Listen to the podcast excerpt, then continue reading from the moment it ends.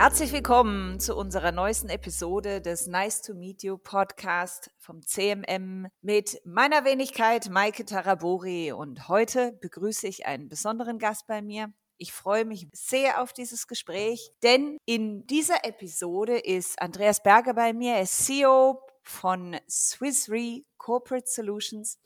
Und wir haben das Vergnügen, heute über Kundenzentrierung, Customer First zu sprechen und was das eigentlich mit einer CRM-Lösung und Netzwerkstruktur zu tun hat. Ich begrüße dich ganz herzlich, lieber Andreas, und bitte dich, dass du dich doch zum Einstieg einmal selber vorstellst, ein paar Worte zu deiner Person und zu deinem Werdegang sagst. Ja, also äh, vielen Dank, Maike. Vielen Dank, dass ich hier sein darf. Ähm, vielleicht ganz kurz zu meiner Person. Ich bin seit äh, 1. März 2019 bei Swiss Re, ähm, und zwar, wie gesagt, CEO von Swiss Re Corporate Solutions. Das ist der Erstversicherungsarm für die Industriekunden der Swiss Re Gruppe. Und äh, wer die Swiss Re Gruppe kennt, äh, weiß, dass Swiss Re traditionell äh, ein Rückversicherer ist, der mit Erstversicherungsgesellschaften arbeitet. Und äh, wir haben, wie gesagt, dann das Vergnügen, den Weg in die Industriekundschaft zu öffnen ähm, direkt natürlich an den Riskpool Industrie ranzukommen. Bevor ich äh, bei Swiss Re war, war ich unter anderem bei der Allianz in dem Vorstand der Allianz Global Corporate and Specialty, auch ein Industrieversicherungssegment. Davor war ich bei Gerling äh, Versicherung, Gerling Insurance, äh, der Spezialversicherer für die Industrie, eine, Boutique und ein Spezialversicherer. Und davor war ich bei der Boston Consulting Group und ähm, ja, bin international unterwegs gewesen auf verschiedenen Kontinenten, Südamerika, Brasilien, äh, Südafrika, äh, in Europa, in Frankreich, in London, in äh, Köln, München und jetzt in Zürich. Insofern, das ist zu meiner Person. Im wunderschönen Zürich am See, genau. Du kamst 2019, wie du gesagt hast, zu Swiss Re und hast dort den Kunden ins Zentrum gestellt. Sprich, du hast die Customer First Strategie initiiert. Vielleicht die Frage ist, warum war dir das so wichtig? Was hat dir vielleicht gefehlt bis anhin? Und was heißt diese Customer First Strategy tatsächlich? Was verbirgt sich hinter diesem Begriff? Ja, als ich zur Swiss Re kam, dann haben wir äh, generell erstmal einen strategischen Review uns gesamten, unseres gesamten Portfolios, unseres Geschäftes vorgenommen. Wir hatten eine Situation vorgefunden, die, ähm, wir sagen, da immer so eine, Burning-Plattform war. Ähm, wir hatten ein sehr unprofitables Buch, ähm, sind über Jahre äh, in der Verlustzone gewesen und mussten grundsätzlich überlegen, wie kommen wir da wieder raus. Und zwar nicht nur durch eine kurzfristige Aktion, sondern nachhaltig raus. Und wenn man sich dann die Portfolien anschaut, dann sieht man Produktportfolien primär bei uns in der Branche übers Underwriting getrieben. Ja, man guckt dann immer erst auf die Sparten, nennen wir das, Lines of Businesses. Und ich habe gleich gesagt, wir müssen im Grunde genommen immer erstmal auf den Kunden schauen und auf die Distribution, äh, weil am Ende des Tages ist ja der Kunde, der das Portfolio ausmacht. Und äh, bei diesem äh, Analyseschritt haben wir festgestellt, dass wir unterschiedliche Kunden hatten im Portfolio. Ähm, das heißt, wir hatten einmal Industriekunden, ähm, mal sind wir direkt an sie herangegangen, mal sind wir rein über äh, Makler, über Broker an sie herangegangen. Wir haben also in verschiedenen Märkten gearbeitet und zum Teil mit dem gleichen Kunden. Ja, das ist äh, ähm, zum Teil waren wir ein wir sind ein Führungsversicherer, nennen wir das. Das heißt, wir haben sogenannte Policen geführt und äh, das Konsortium angeführt. Das heißt, wir haben sehr viel technische Expertise reingebracht und der Kunde hat dann entsprechend äh, mit uns direkt gearbeitet und mit dem Makler zusammen. Und dann haben wir gleichzeitig aber auch bei dem gleichen Kunden im äh, Wholesale-Markt gearbeitet. Das heißt, da ist ein Geschäft in einem Wholesale-Markt angeboten worden über einen Broker, eine andere Sparte. Und wir haben nicht den holistischen Kunden gesehen, sondern wir haben nur das Risiko gesehen, das Einzelrisiko, den Einzelvertrag und haben eben äh, Schwierigkeiten gehabt, eine gesamthafte Kundenstrategie zu haben. In Bereichen, zum Beispiel in EMEA und in äh, einzelnen Märkten, haben wir das schon sehr gut gemacht, aber es war eben nicht konsistent vorhanden. So, das heißt, wir haben gesagt, wir müssen uns eine kundenzentristische Sicht geben im Unternehmen und alles, was wir im Unternehmen machen, muss eigentlich auf den Kunden ausgerichtet sein. Und äh, Kunde heißt Kunde. Das heißt, der Makler ist kein Kunde, der Makler ist ein Partner, ein Distributionspartner äh, gegebenenfalls oder ein Partner, der den Kunden berät, aber der Kunde ist der Endkunde. Da gibt es keine Zweideutigkeiten. Diese Klarheit der Sprache hat auch äh, dazu geführt, dass wir einen schärferen Blick auf die Kundeninteressen dann gerichtet haben. Ich halte es jetzt mal hier an und könnte jetzt äh, viel weitermachen. Und da kommen wir aber bestimmt noch zu. Ja, ja. Nein, ich höre da heraus, dass es tatsächlich auch erstmal ein Verständnis entwickelt werden musste. Wer sind unsere Kunden und wie du gerade gesagt hast, tatsächlich auch die Sprache, das Wording dafür, dass es, ich sage jetzt mal, unternehmensübergreifend auch verständlich ist. Das habe ich so verstanden. Genau. Musste dann natürlich darüber hinaus ähm, auch noch mehr angepasst werden. Einerseits heißt es ja natürlich, ähm, man muss erstmal genauer hingucken, den Kunden kennen, den Kunden verstehen.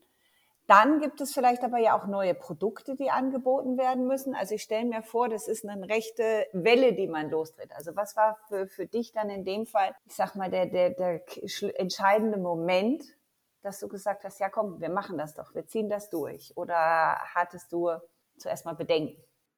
Also diese Entscheidung ging erstmal eine, eine sehr stabile Analyse äh, vor. Das heißt, wir haben definiert, was ist unser Kundenuniversum. Weil wir hatten wirklich je nach Region äh, eine unterschiedliche Methodik, wie wir definieren, wer unser Kunde ist. Was ist unser Kundensegment, auf das wir uns konzentrieren wollen. Also wir haben wirklich die Übung gemacht und haben gesagt, weltweit, welches sind unsere Target-Kunden? Wir haben festgestellt dann, dass es 40.000 Unternehmensgruppen sind. Ja? Unternehmensgruppen sind gewisserweise, wenn man so will, Holding Companies. Und darunter sind alle Affiliates, da sind also viel mehr noch dazu. Also 40.000, das ist unser Universum.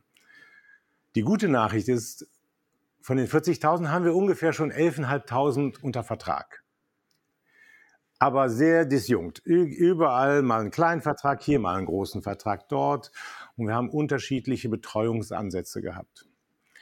Und da haben wir gesagt, okay, wir müssen jetzt diese 40.000, diese Gruppen, 40.000 Gruppen müssen wir jetzt sauber segmentieren und dann in einen ganz fokussierten kleinen Kreis überführen, der am Ende unser sogenannte Managed Accounts sind. Das sind die Accounts, um die wir uns sehr intensiv kümmern.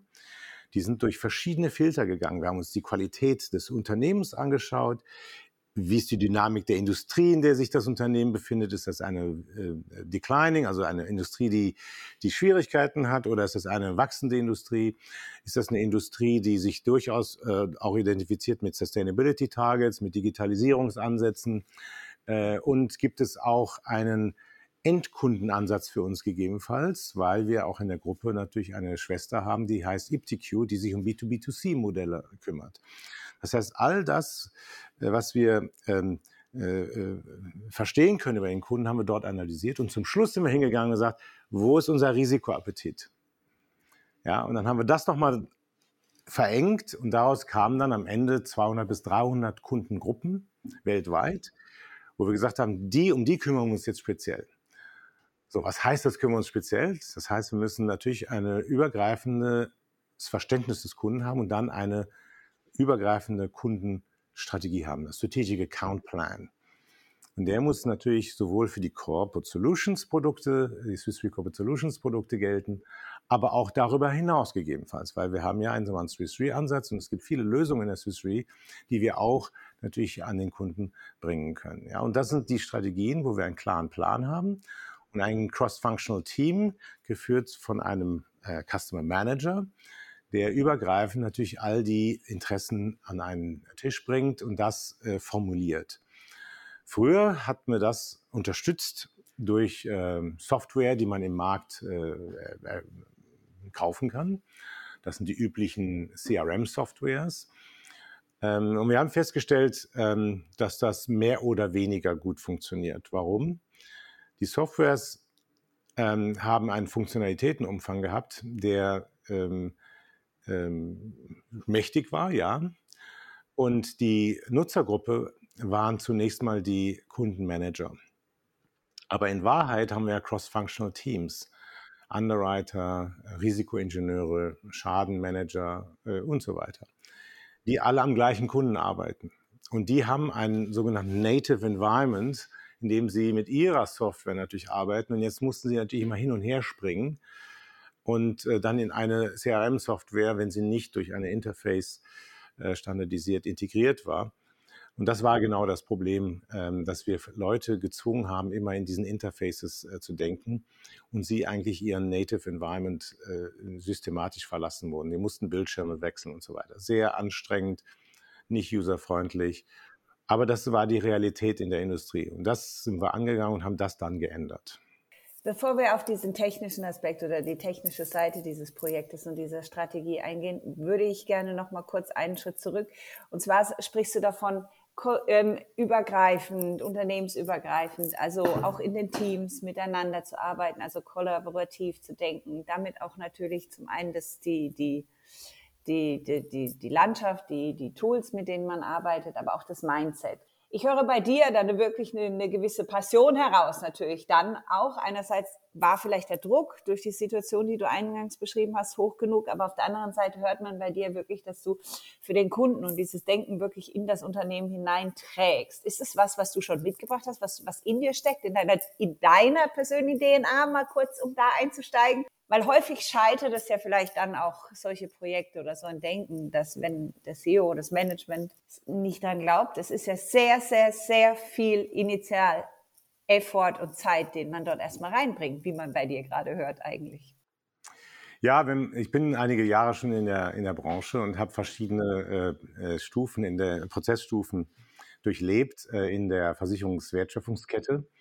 Ähm, und äh, wenn man jetzt sagen möchte, okay, ich bin ein Turnaround-Manager, dann kann man das sagen, ja, ich habe einen Turnaround gemacht, äh, äh, Restrukturierung, Sanierung und eine strategische Ausrichtung für die Zukunft äh, erstellen. Aber die Passion liegt tatsächlich auf der Kundenseite und das hat sich auch durch mein Leben hinweggezogen, auch in meiner Beraterzeit übrigens. Ähm, habe ich äh, sehr interessante Kundenstrategieprojekte äh, gehabt. Ähm, was mich ähm, immer wieder ähm, antreibt, ist ja, dass der Kunde eigentlich genau die Prämie bezahlt oder eine Fee bezahlt und sie das ermöglicht, was wir hier alles haben. Ja? Das heißt, umgekehrt gesprochen, alles, was wir tun, muss am Ende des Tages sich auf den Kunden ausrichten, weil der Kunde bezahlt diese ganze Party hier, sage ich immer. Ja? Und ähm, wenn man sich dessen dann bewusst ist, dann schaut man jedes Mal, jede Tätigkeit, die ich in einem Unternehmen leiste, muss ja irgendeinen Value kreieren, irgendeinen Wertbeitrag haben. Am Ende des Tages muss es bei dem Kunden landen. Ähm, und wenn ich dort äh, keine Marge erwirtschafte, dann ist sowieso irgendwas nicht in Ordnung. So, das heißt, wir müssen hingehen und wirklich mit dem Kunden hinsetzen physisch sogar, wenn man so will, und wirklich verstehen, was bedrückt den Kunden, woran denkt er den ganzen Tag und vor allem, ähm, was sind so seine Erlebnisse mit einem Versicherungsunternehmen wie mit der Swiss Re Corporate Solutions. Das Thema ähm, Customer Journey äh, ist äh, ein Thema, was schon lange in der Branche auch äh, mal, Fuß gefasst hat.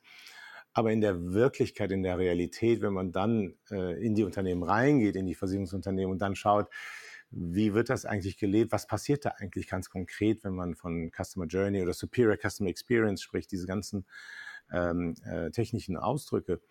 Dann muss man sagen, da gibt es ähm, Licht und Schatten. Ähm, und äh, um ganz ehrlich zu sein, wir haben Bereiche gehabt, wo wir es hervorragend gemacht haben. Ähm, aber es gibt auch Bereiche, wo wir noch am Anfang waren. Und ich glaube, dieses äh, systematisch und konsistent äh, über die alle relevanten, über die relevanten Touchpoints, das in einem Unternehmen durchzuziehen, das ist eine Herausforderung, aber das sollte auch Ansporn sein, weil am Ende der Erfolg äh, wird es einem ja zeigen. Und der Erfolg liegt ja darin, dass man eine Superior Customer Experience kreiert und zwar genau an den relevanten Touchpoints. Und diese relevanten Touchpoints zu finden, ist nicht trivial, weil die Psychologie auch eines Versicherungsunternehmens ist ja, wir sind sehr Expertise getrieben. Wir glauben immer zu wissen, was das Richtige ist und was das Richtige für den Kunden auch ist. Und wir sind oft verblüfft, dass das Feedback des Kunden ganz anders äh, lautet. Der Kunde legt manchmal sehr viel Wert auf ähm, für uns vielleicht trivialere Dinge, die weniger Expertise verlangen, aber die einen Wert beim Kunden schaffen. Und sei es nur, ähm, dass die erste Kommunikation nach der Schadenmeldung, die erste Kommunikation nach der Schadenmeldung hat eine solche Bedeutung für den Kunden, weil der Kunde mit sehr viel Druckpunkten und äh, äh, Herausforderungen sowohl intern als auch extern konfrontiert ist. Und diese erste Kommunikation bringt psychologisch einen ähm, sagen wir, Ruhezustand beim Kunden oder eben auch nicht. Aber deswegen ist diese erste Kommunikation ext extrem wichtig. Für uns ist eher wichtig, wie die fachliche Situation dieses einen Schadens aussieht, welche fachlichen Aspekte hinzugezogen werden. Das ist für den Kunden der nächste Schritt der erste Schritt. Beispiel ist das ein Beispiel, was herausgefunden wurde. Und so müssen wir das durch die gesamte Customer Journey ähm, machen. Und ähm, die wirtschaftlichen Erfolge zeigen es auch. Es gibt eine ganz klare Korrelation zwischen einem sehr guten NPS-Wert und den wirtschaftlichen Ergebnissen. Das haben wir bei uns jetzt auch gesehen. Unsere letzten Ergebnisse zeigen, dass wir marktführende NPS-Werte, insbesondere bei den Managed Accounts, bei den identifizierten wenigen Industriekunden, um die wir uns umfassend kümmern mit einem Customer Management Ansatz. Dort sind die auch wirtschaftlichen Ergebnisse über den Zyklus hinweg immer deutlich besser gewesen als in den anderen Portfolien. Ja, das ist sehr spannend. Also dieser Punkt, den du ansprichst, eigentlich, dass, dass von dem Kunden, Kundensicht die Momente, wo es emotional ist, die von eurer Seite gar nicht die Expertise, sondern mehr die Empathie erfordern, vielleicht erstmal die Knackpunkte, die entscheidenden Touchpoints sind, wie die gemanagt werden. Aber in diesem Zusammenhang möchte ich gerne tatsächlich auch auf den, den technologischen Aspekt zu sprechen kommen, weil um all diese Customer Journey auch von A bis Z ja verfolgen zu können, zu kennen einerseits und dann auch verfolgen zu können, braucht es ja Technologie als Enabler. Man muss dort dranbleiben und da ähm, ist sehr spannend. Der Tobias Meder hatte ja in unserer letzten Printausgabe einen Artikel veröffentlicht und hat dort auch darin erwähnt, dass ihr ja dann euch entschieden habt, eine eigene CRM-Lösung intern zu bauen. Wie kam es zu dieser Entscheidung? Es ist sehr, sehr spannend. Äh, der Tobias Mäder ähm, ist äh, sozusagen missionarisch tätig gewesen. Äh, er hat sehr stark daran geglaubt, zusammen mit einem anderen Team auch, also zusammen mit dem Team.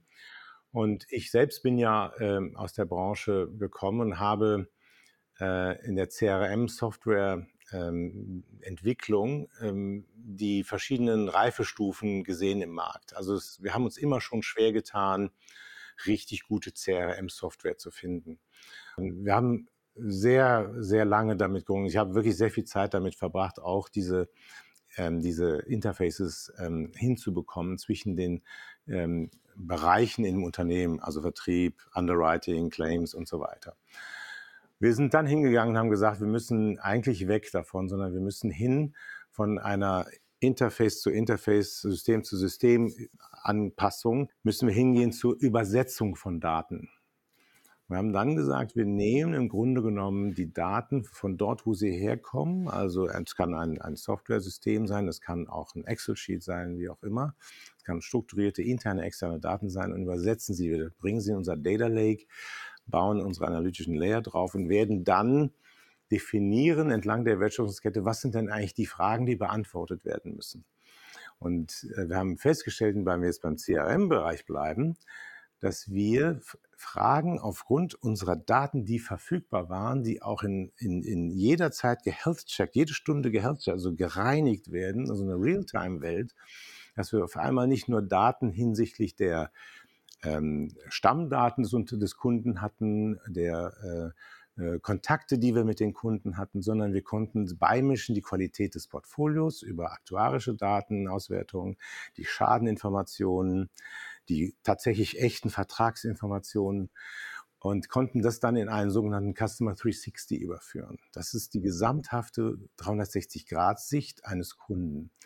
Und jetzt sind wir hingegangen, das war Tobias Mäders äh, Durchbruch bei uns, dass er gesagt hat, wir müssen im Grunde genommen die Qualität der Beziehungen auch nochmal äh, digitalisiert äh, darstellen. Das heißt, wir haben sogenannte Fingerprints, äh, Fingerabdrücke ähm, erstellt, dass wir gesagt haben, wir können im Grunde genommen alle Kontakte auslesen, die wir mit den Kunden haben, ob es E-Mail-Verkehr ist, ob es äh, sonstige ähm, Notizen äh, etc. sind und können dann die Kontaktintensität mit unserem Unternehmen herausfinden. Mit wem hat ein Kunde eigentlich Kontakt, sehr konkret, und mit wem haben wir Kontakt in dem Kundenunternehmen und stellen eigentlich fest, dass über den festgelegten ähm, ähm, Rahmen, zum Beispiel ein Kundenmanager hat einen Kontakt zu eben bestimmten Mitarbeitern, dass der, der, der Kunde zu Leuten Kontakt aufgebaut hat in unserem Unternehmen, die eigentlich nicht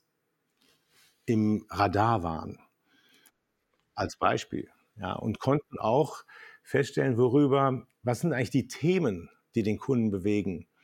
Und dies fließt dann ein in unsere Kundenstrategien und ähm, Kundengespräche. Und das triggert sozusagen dann auch neue Ideen, Service, Produktideen, äh, die wir dann nochmal konkretisieren mit dem Kunden, weil wir sehen, da könnte ein Bedarf sein. Um den nochmal zu schärfen, zu konkretisieren und dann ins Unternehmen reinzubringen und dann in die Produktentwicklung reinzubringen. Das ist ein sehr spannender Prozess. Wir sind da sehr am Anfang. Ähm, ich glaube, das haben wir noch nirgendwo gesehen. Deswegen sagt Tobias Meder immer, das ist unser innovativer Teil. Und Swiss Re ist bekannt dafür, dass Swiss Re Daten- und Technologie ähm, äh, affin ist. Ähm, insofern findet man hier einen fruchtbaren Boden für solche Ideen. Aber auch nur dann, wenn sie beim Kunden Wert schaffen. Ja, du sagtest in diesem Artikel auch, ähm, der Umgang mit Daten sowie auch mit Technologien liegt in der DNA von Swiss Re Corporate Solutions. Inwieweit ist es denn auch dann in, in dieser Branche ein Wettbewerbsvorteil deiner Meinung nach tatsächlich? Und was heißt das? Warum liegt das in der DNA auch? Also wir spüren es ja heute schon. Wir haben innerhalb von kurzer Zeit nach dem Turnaround, ähm, äh, wenn man einen, einen, so massiven Turnaround ähm, hinter sich hat, wo wir wirklich auch mit Kunden sehr ernste Gespräche führen mussten, weil wir einige Verträge eben nicht verlängert haben oder kündigen mussten, wo wir Portfolios äh, nicht mehr weitergeführt haben, wo wir auch neue Mitarbeiter eingestellt haben mit einem neuen Fähigkeitenprofil, was wir, wo wir in der Gap-Analyse festgestellt haben, das brauchen wir genau für die Zukunft. Ähm, das hat natürlich ähm, disruptiven Charakter. Und zu unserer Überraschung, muss ich sagen, haben wir beim NPS eigentlich stetig steigende Werte gehabt. Und das ist eigentlich das Spannende. Das heißt, durch die Daten und durch die konkretere Ansprache des Kunden, die ja festgestellt haben, dass wir nicht ähm, pauschal agieren, sondern sehr gezielt agieren, sehr konkret auf deren Bedürfnisse eingehen, äh, genau zuhören, wo liegt eigentlich das Problem? Liegt es eigentlich in einer Vertragsgestaltung oder eigentlich eher in der Abwicklung des Vertrages, des Services hinterher? Solche konkreten äh, Schwerpunkte herauszuarbeiten, hat dazu geführt, dass der Kunde äh, nicht nur Vertrauen gewonnen hat, sondern überrascht war, wie gut ein Service in einer sehr komplexen Industrie, nämlich der Industrieversicherung, möglich ist und das eben auch durch Daten und Technologie. Äh, das ist sehr, sehr wichtig für uns gewesen. Die NPS-Werte sind ja immer stetig gestiegen und äh, jetzt im letzten eben, wie gesagt, zu einem Rekordwert auch. Was mich interessiert oder vielleicht auch kurz für die Zuhörerinnen und Zuhörer noch einen kleinen Exkurs. Könntest du nochmal den Unterschied von Privatkunden, Unternehmenskundenversicherungen, dem, der Branche und vielleicht auch den, den Leistungen und Services, die ihr anbietet, erklären kurz? Wo liegt der größte Unterschied und die größte Herausforderung? Also Privatkunden, im Übrigen ist ja im Privatkundenbereich das ganze Thema äh, Customer Centricity, also Kundenzentrierung und, und Customer Focus äh, schon deutlich länger ähm, äh, und auch insbesondere deutlich tiefer auch im Unternehmen äh, verankert. Es gibt ja die ganzen Startups, äh, die ähm, primär ja auch im Privatversicherungsgeschäftsumfeld erstmal agiert agieren. Das heißt, im Privatversicherungsgeschäft ist der Endkunde der Privatkunde. Punkt. Das heißt, die Customer Journey dort richtet sich ganz konkret auf die ähm, Customer Journey eines Privatkunden, wenn ich zum Beispiel eine Krankenversicherung habe oder eine Hausratsversicherung ähm, eine Lebensversicherung. Ähm, da sind ganz spezifische Customer Journeys eben äh, abzuarbeiten. Und dort haben wir auch ähm, das Phänomen, dass die Schadenseite, also Claims Handling, der stärkste Hebel ist bei dem Thema Customer Experience. Ja, und das ist so, und darauf wird dann natürlich sehr viel Augenmerk draufgelegt, sehr viel Arbeit ist dort reingesteckt worden. Die ganzen Assistenzleistungen, die ähm, in der Branche äh, mittlerweile sehr stark auch äh, propagiert wurden, basieren auch eigentlich auf diesem Gedanken. Die Industrieversicherungsbranche ähm, kümmert sich um Industriekunden. Das sind äh, juristische Personen und nicht keine natürlichen Personen. Und die juristischen Personen werden vertreten durch äh, individuelle äh, Bereiche, zum Beispiel in einem Risk Management Bereich. Das heißt, dort habe ich es mit professionellen äh, Counterparts zu tun, die ähm, auch komplexere Risikosituationen vorfinden in ihrem Unternehmen und die auch natürlich komplexere Lösungen brauchen. Als Beispiel ähm, Supply Chain, die Lieferketten. Äh, Problematik. Das ist, äh, um mal Komplexität mal jetzt äh, zu unterstreichen, das ist ein sehr komplexes Thema. Die Beherrschung einer Lieferkette ist sehr herausfordernd. Das geht hier direkt an die Resilienz eines Unternehmens. Und hier werden wir nicht nur als ähm, Risikotransferpartner, also wo wir das Risiko übernehmen gesehen, sondern wir sind hier auch Partner bei der äh, Identifizierung des Risikos, bei der Quantifizierung des Risikos, ähm, wo unsere Risk Insights, also unser ganzer Datenschatz im Grunde genommen jetzt zur Verfügung gestellt wird und der Kunde natürlich mit diesen Data Analytics und Risk Insights entsprechend sein eigenes Risiko besser versteht und dann beherrscht, weil er muss investieren in Risikomanagement, damit der Schaden gar nicht erst eintritt und dann können wir die Risikofinanzierung für die sogenannten Spitzenschäden, also die großen Schäden, äh, die können wir dann mit dem Kunden gemeinsam besprechen und wird dann meistens auch über einen Makler im Markt platziert. Aber sehr nah am Kunden, wo wir Risiko-Engineering Services, also Risikobesichtigung, Risikospezialkenntnisse mit reinbringen, unsere Schadenerfahrungen mit reinbringen über unsere Claims Analytics und dann ähm, dem Kunden im Grunde genommen helfen, sein eigenes Risiko besser zu beherrschen. Also ver verstehe ich richtig, es klingt auch dadurch, durch diese gegebene Komplexität heraus, ist es auch eine längere Kundenbeziehung, die ihr damit eingeht. Häufig haben wir Jahresverträge, aber bis von der Anbahnung und dem ersten Kontakt, ne, würde ich das mal nennen, obwohl wir ja schon zu vielen einen Erstkontakt hatten, es ist ja ein, ein, ein Bereich, wo die Anbieterzahl nicht so groß ist wie im Privatversicherungsgeschäft. Das heißt, äh, von dem ersten Kontakt bis zum Vertragsabschluss kann es durchaus auch zwei Jahre dauern. Ähm, das heißt, es sind sehr intensive Gespräche, sehr viel Datenaustausch, sehr viel Verständigungsgespräche über das Risiko, äh, das Assessment, also des, des Risikos. Äh, es wird ordentlich bei uns auch modelliert, äh, um auch das Thema Risiko auch nicht nur zu verstehen, sondern auch am Ende des Tages zu pricen. Ähm, da werden natürlich unsere Erfahrungen mit eine, eine, eine Rolle spielen, die damit einfließen. Ähm, und das sind cross-functional Teams, weil wir da interdisziplinäre Arbeit brauchen. Das sind Naturwissenschaftler, Ingenieure, ähm, Betriebswissenschaftler natürlich auch gegebenenfalls. und, und das ist, äh, das ist die Arbeit, die eigentlich ähm, ja an Komplexität ähm, ähm, second to none ist, würde ich mal sagen, in der Branche. Aber es macht es auch spannend. Ähm, ja, das heißt, ähm, wir haben es im Grunde genommen mit all den Themen zu tun, die auch ähm, ein Headline-Risiko sind, also die auch beispielsweise ähm, auf der Frontpage einer Tageszeitung sein könnten oder auch in den äh, Tagesthemen oder in der, in der, in der Tagesschau. Ja.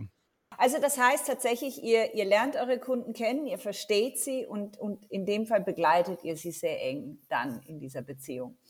Warum war es euch dann so wichtig, um darauf zurückzukommen, was du gerade erwähnt hast, diese Netzwerkstruktur noch besser zu verstehen und das besser zu kennen? Also die Frage, wer kommuniziert mit wem? Warum war das dann in dem Fall auch so wichtig? Ja, wir müssen ja besonders effektiv äh, vorgehen. Ja, das heißt, ähm, wir müssen erstmal verstehen, wie ein Unternehmen organisiert ist. Jeder Kunde ist gewisserweise anders organisiert. Da gibt es nicht One Size Fits All. Das heißt, wir müssen äh, nicht nur das Unternehmen verstehen, sondern auch die Unternehmensabläufe und wie ist ein Unternehmen organisiert. Wo sind die richtigen Ansprechpartner, mit denen dann auch die, ähm, die Beziehungen und die Gespräche äh, geführt werden müssen. Und äh, wo wir die richtigen Informationen auch zu unseren ähm, Risikokalkulationen äh, brauchen, wo wir die herbekommen. Und das ist, ähm, da verwenden wir sehr, sehr viel Zeit. Das heißt, wir bauen tatsächlich ein, ein Psychogramm eines Unternehmens auf, wenn man so will, und schaut, äh, wer sitzt eigentlich wo. Und sehr häufig ist es so, dass die Leute, die im Organigramm irgendwo positioniert sind, vielleicht gar nicht so die ähm, entscheidenden Leute sind, weil die Information tatsächlich woanders sitzt. Das sind immer noch wichtige äh, Stakeholder, nennen wir das, aber ähm, die Information, die sitzt tatsächlich woanders. Und sehr häufig weiß unser direkter Ansprechpartner auch nicht unbedingt, wo die Information im eigenen Unternehmen sitzt. Das heißt, dieses Vertrauensverhältnis so aufzubauen, dass wir gewisserweise gemeinschaftlich sagen, was sind das für Daten, die wir zur Beantwortung einer bestimmten Frage brauchen und wo kriegt man das typischerweise aus einem Unternehmen hin, sodass man gewisserweise mit dem ähm, Ansprechpartner ein Scouting-Verfahren hat. Oft ja, haben wir allerdings auch die Situation, dass die schon wissen, wo die Information sitzt. Und da ist die Herausforderung, in welcher Art und Form kommt die Information zu uns. Ähm, da sind auch die unterschiedlichsten Formate, äh, tatsächlich auch von Excel-Sheets bis hin zu tatsächlich ähm, sophistizierten Programmen. Da findet man alles vor. Und wie nutzt ihr diese Insights dann, die ihr habt? Wenn ihr wisst, okay, jetzt weiß ich zwar, wo ich die Daten herkriege, aber wie geht's dann weiter? Was macht ihr jetzt, nachdem es ja, du sagtest, ihr seid am Anfang, aber es steht, wo geht's weiter? Was macht ihr jetzt damit? Ja, wir gehen jetzt immer stärker ähm, in die Ebene rein, dass wir dem Kunden sagen, ihr müsst euch vorstellen, dass ihr die Informationen, die für euch relevant sind, zur rein eigenen Risikobeherrschung, zum Risk Management, müsst ihr an einer Stelle konsolidiert haben. Im Moment sind die Informationen überall verteilt im Unternehmen. Und wir bieten den Kunden gewisserweise an, auf eine Plattform ähm, ihre Daten abzulegen, ihre Kollegen des Unternehmens einzuladen, auf diese Plattform zu gehen und mit denen gemeinschaftlich auf diesem zentralen Data Repository zu arbeiten. Sobald die Daten auf dieser Plattform abgelegt werden, werden sie automatisch gemappt mit unserem analytischen Datenmodell. Das heißt, wir geben den Daten schon eine Struktur und dann kann der Kunde entscheiden, ähm, wo möchte er jetzt eigentlich hin, was für Fragen möchte er beantworten. Möchte er gerne eine Naturkatastrophen-Simulierung äh, haben? Einen, ja, das heißt, er möchte seine Assets, seine ganzen Gebäude, Fabriken etc., möchte er ähm, evaluieren hinsichtlich einer Naturkatastrophenexponierung. Da bieten wir dann entsprechend ein Tool an, das wäre so ein App, Zugang zu diesem App Net, CatNet heißt es. Ähm, und dort äh, wird dann im Grunde genommen die Lokalisierung aller Assets äh, sichtbar gemacht. Und die Werte dieser Assets werden bekannt sein. Und dann kann man im Grunde genommen mit ähm, äh, Frühwarnmeldungen dann sagen, passt auf, es gibt hier einen Hurricane oder ein Erdbeben. Äh, und dann kann man dann auch entsprechende Aktionen, also Actionable Insights nennen wir das, dem Kunden zurückspielen. Und die können dann im eigenen Unternehmen früh genug dann Maßnahmen treffen, um äh, vorbeugende Maßnahmen bei einem Hurricane-Anflug ähm, vornehmen zu können. Oder können auch im Schadenfall beispielsweise sagen, okay, ist mein äh, Lager äh, irgendwo in der Welt tatsächlich von der Flut betroffen oder ähm, bin ich noch äh, in dem sicheren Bereich? Äh, und so weiter. Das, das heißt, das sind ganz konkrete Maßnahmen, die dem Kunden dann helfen können. Und ähm, das, das Thema, was für einen Vorteil hat das? Erstens hat das eine, eine, eine Genauigkeit an aus, also Analysen und auch an äh, Insights, die wir dann, die der Kunde bekommt. Zweitens hat man Zeit gewonnen. Ja, ähm, und zwar nicht nur der Kunde, sondern auch wir haben Zeit bekommen in dem Verständnis des Risikos ähm, und äh, insbesondere haben wir die gesamten Brüche in der Kommunikation zwischen verschiedenen Akteuren, bis wir an diese Information gekommen wären, historisch, haben wir abgeschafft. Das heißt, wir haben tatsächlich eine Datengenauigkeit hingekriegt, und gleichzeitig haben wir auch äh, Zeit gewonnen. Und am Ende des Tages hat der Kunde eine stärkere Kontrolle über sein eigenes Risiko. Ich würde gerne mal äh, jetzt die Frage spiegeln. Wir haben jetzt immer den Kunden, über den Kunden gesprochen, über seine Vorteile. Wie ist denn diese Lösung und diese, dieses Thema, das Projekt auch intern bei den Mitarbeitenden angekommen? Also Sie waren ja vielleicht gewohnt, in Ihren eigenen Umgebungen und mit Ihren Tools zu arbeiten. War, wie ich mir das vorstelle, wahrscheinlich auch eine rechte Herausforderung, eine rechte Umstellung für Sie. Kannst du dazu was sagen? Ja, wir sind mitten in dem Prozess eigentlich, dass wir ähm, die klassischen äh, Jobfamilien, ähm, Underwriting, Claims, auch Vertrieb und so weiter, dass wir äh, definiert haben, was sind die Fähigkeiten der Zukunft. Das heißt, wir haben uns die Jobfamilie angeschaut und haben uns die Einzelberufe innerhalb einer Jobfamilie genau angeschaut und haben gesagt, wenn wir strategisch uns positionieren wollen als ein führender Industrieversicherer in diesem Riskpool, dann brauchen wir bestimmte Ausprägungen der Fähigkeiten für, eine, für einen speziellen Job.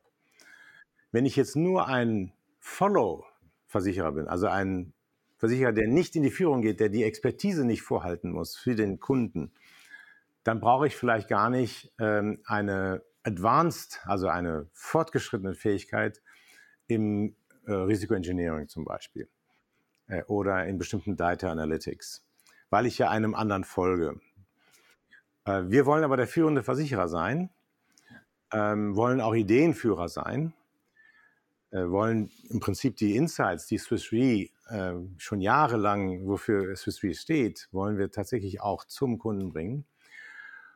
Und dafür brauchen wir bestimmte Expertisefähigkeiten. Und wir haben dann eine Gap-Analyse gemacht und haben festgestellt, dass wir in bestimmten Bereichen ähm, noch Anstrengungen, weitere Anstrengungen vornehmen müssen. Das ist natürlich, es sollte jetzt keine Überraschung sein, weil das in unserer Branche überall äh, der Fall ist, in dem Datenbereich natürlich auch. Das heißt, wir müssen auch in den tradierten äh, Disziplinen müssen wir mehr auf Daten- und Technologiefähigkeiten setzen. Das heißt, es ist ein Investitionsbereich, sowohl beim Upskilling, also beim, bei der weiteren Ausbildung und Weiterbildung unserer bestehenden Underwriting, Claims und Vertriebsmannschaft, als auch äh, für neue Fähigkeiten, die wir hinzuziehen. Wir haben in dem Zeitraum ähm, 2019 bis jetzt, bis heute, haben wir 1500 äh, Mitarbeiter gehabt, die das Unternehmen verlassen haben unterschiedlich teilweise, weil wir Portfolien nicht mehr weitergeführt haben, aber auch natürliche äh, Attrition, wie wir es nennen. Und wir haben aber auch 1500 Neuzugänge gehabt. Und bei den 1500 Neuzugängen hat sich genau dieser Fähigkeitenwechsel, dieses Fähigkeitenprofil der Zukunft deutlich gemacht. Das heißt, wir haben sehr viel mehr Leute ähm, in unserer Mitarbeiterschaft, die sehr viel ähm, mit Daten und Datenanalysen zu tun haben und durch die Mischung der Teams ähm, bringen wir das ins, insbesondere dann ins gesamte Unternehmen rein. Das ist ein, ein Transformationsprozess, der ähm, nicht immer ohne Reibung passiert, aber ich sage mal, wo Reibung ist, dort passiert was Gutes. Wenn es ohne Reibung wäre, dann würde ich sagen, würde sich nichts verändern. Ähm, wir müssen allerdings dann auch immer wieder ähm, die Erfolge dann hervorheben, die dadurch dann äh, zutage treten und wenn dann wirklich Probleme da sind, müssen wir sie schnell ausräumen. Da müssen wir sehr eng dabei sein. Ähm, wir kennen die ganzen Buzzwords, Agile Working. Ähm, das machen wir natürlich alles. Und ähm, dort, wo die Agile-Organisation auf die Tradierte stößt, da gibt es Friktionen. Aber die sind natürlich, die sind normal, die müssen wir aushalten und aus dem Weg räumen. Das ist Teil des Veränderungsprozesses. Ich bin da sehr optimistisch, ich habe sehr, sehr tolle äh, Beispiele. Ich habe äh, nicht nur ähm, äh, ähm, Klagen gehört, sondern wirklich auch Leute, die gesagt haben, der Aufwand hat sich gelohnt. Ähm, es ist auch spannend. Ja, man arbeitet an etwas Neuem mit äh, zusammen mit den Teams und das ist äh, ja in der Mitarbeiterzufriedenheit auch zu spüren. Ja, das freut mich, wie du sagst. Es gibt natürlich auch da immer, wo, wo was verändert, gibt es veränderungsresistente genauso wie veränderungsfreudige. Und ähm, aber tatsächlich, es passiert was und äh, es, es gibt Innovationen. Jetzt würde ich gerne nochmal den Bogen schließen. Ist denn diese Customer First Strategie auch tatsächlich dann messbar? Inwieweit hat die sich gelohnt? Und wie geht's mit der Plattform, der CRM-Lösung und dem, der Netzwerkstruktur ähm, weiter? Ja, also ähm, hat sich gelohnt. Ja, ich habe es eben schon gesagt. Wir haben wir haben äh, tatsächlich das, äh, wir messen das äh, sehr genau, so, sowohl was die Geschäftsentwicklung angeht, das heißt also nach vorne gerichtet, äh, das gezielte Wachstum, das profitable Wachstum, äh, das sehen wir ganz eindeutig. Wir haben ähm, Cross-Selling-Raten, die gestiegen sind. Wir haben Neugeschäfte, die äh, tatsächlich ähm, ähm, äh, abgeschlossen wurden von unseren Teams. Und insbesondere in der Profitabilität ähm, schlägt sich das nieder. Dazu braucht man aber einen sehr fokussierten strategischen Kundenansatz, weil äh, nicht alle Bereiche sind immer profitabel. Man will aber auch nicht Cherrypicking machen, sondern man will gemeinschaftlich im Grunde genommen eine nachhaltige Kundenbeziehung haben. Die kann nur sein, wenn für beide Seiten eine Win-Win rausspringt, eben auch die Profitabilität beim Versicherer da ist. Sonst äh, wird der Versicherer Schwierigkeiten haben, die Investitionen zu rechtfertigen in diesem Bereich. Also das läuft sehr gut. Ähm, wir haben auch ein Backtesting gemacht, sozusagen. Äh, das heißt, wir haben uns dieses Kundensegment angeschaut, die Industriekunden, die wir managen, aktiv managen und haben mal geschaut, wie hat sich die Performance auch in der Historie gezeigt. Und in der Tat über alle Marktzyklen hinweg, selbst über die sehr schwierigen, unprofitablen, also ein Soft Market Cycle, wie wir es nennen, wo die Raten, die Preise ganz tief im Keller waren.